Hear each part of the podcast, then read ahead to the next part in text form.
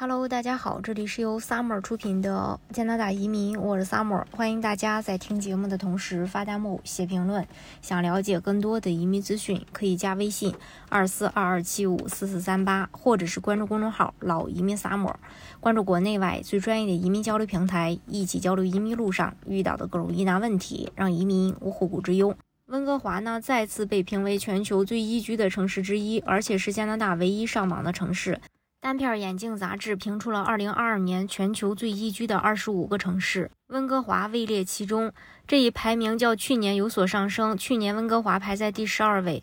温哥华在世界的排名的名次正逐步去上升，而击败温哥华的城市呢，分别是丹麦的哥本哈根、苏黎世、里斯本，还有赫尔辛基，还有斯德哥尔摩、东京、维也纳和悉尼，其中。哥本哈根被评为世界上最宜居的城市。该杂志的评比通过年度生活质量调查收集数据，在评比中考虑了许多因素，包括犯罪、紧急响应时间、生活经验、工作模式和住房负担能力等。虽然温哥华的住房负担能力很差，属于呃这个不宜居，但其因素仍跻身。这个榜单前十，温哥华就在这个太平洋旁边，有很多很棒的这个海滩可以去，呃，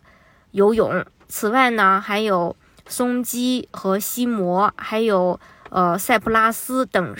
当地的山脉，为大自然提供了许多徒步旅行的机会。温哥华是一个非常适合户外活动的城市，可以轻松前往附近的山脉和海洋。在一个典型的周末，温哥华。可呃，就是说你处在温哥华的话，可以在户外去散步，沿着海堤，呃，骑自行车或者去当地的海滩。除了环境好之外，温哥华还是一座非常适合避暑的城市。一年中最热的是六月到八月，气温能够保持在二十度。多的样子，今年呢会更夸张，呃，已经快进入七月了，还整天下雨。虽然温哥华的人口少，但城市建设以及基础设施还是非常完善的。除此之外，城市的环境十分优美，而且温哥华还连续多年被《经济学人》智库评为全球最宜居的城市之一。看到这里，相信大家呃都能够感受到温哥华这座城市的方方面面，确实是适合生存。因此，这些年国内有大量的富人移民到温哥华，在这里。长久的定居下来，大家如果想具体了解，呃，加拿大的移民政策的话，可以加微信二四二二七五四四三八，或者是关注公众号“老移民 summer”，关注国内外最专业的移民交流平台，一起交流移民路上遇到的各种疑难问题，让移民无后顾之忧。